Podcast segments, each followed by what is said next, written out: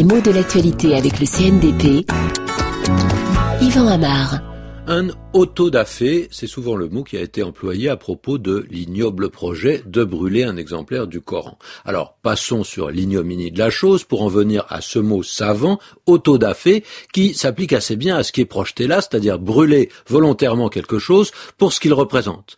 Autodafé, c'est un mot inhabituel en français, ça s'explique parce que c'est un mot portugais qui a été importé du Portugal à peu près tel quel.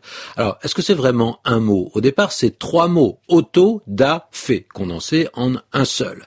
Et littéralement, ça pourrait se traduire par acte de foi. En effet, le premier élément, auto, n'a rien à voir avec euh, automobile, automatique, etc. Ça ne vient pas du grec, ça ne vient pas de ce préfixe qui signifie par soi-même. Non, c'est un mot portugais qui veut dire acte et que souvent on peut prendre dans un sens presque théâtral. Acte, c'est-à-dire représentation, geste, action symbolique qui donne l'idée de quelque chose. Et puis dafé, ça se comprend sans difficulté, ça veut dire de foi. Donc autodafé, représentation de la foi, geste qui symbolise la foi, c'est-à-dire la croyance en Dieu et la croyance en l'amour de Dieu. On comprend qu'on insiste, hein, parce que les actions qui sont ainsi nommées autodafé sont toujours très violentes, de façon préméditée, et ceux qui les commettent bah, tiennent à se justifier et clament haut et fort que ces crimes se font au nom de l'amour de Dieu. C'est comme un précipité d'intolérance religieuse. De quoi s'agit-il? Le mot s'est surtout employé quand on brûlait quelqu'un.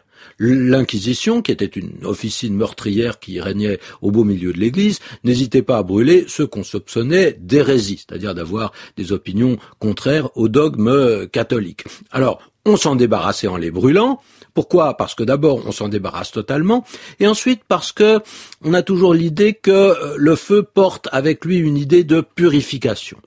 Seulement ce mot autodafé, il a voyagé depuis le portugais jusqu'au français et à partir de la moitié du XIXe siècle, il va s'appliquer à d'autres actions moins directement cruelles, mais toujours extrêmement vives. Car on peut brûler autre chose que des humains, mais il y a quelque chose qui reste constant, l'autodafé exprime le pouvoir le plus absolu, la tyrannie, l'impossibilité totale d'accepter qu'un autre soit différent de vous. C'est pour ça que on peut par exemple brûler des livres, et on se souvient du livre et du film célèbre Fahrenheit 441, dans lequel on brûlait les livres parce que la culture est dangereuse, elle empêche qu'on puisse faire des humains des genres de robots euh, à la vie, à la pensée, absolument conditionnés et facile à diriger.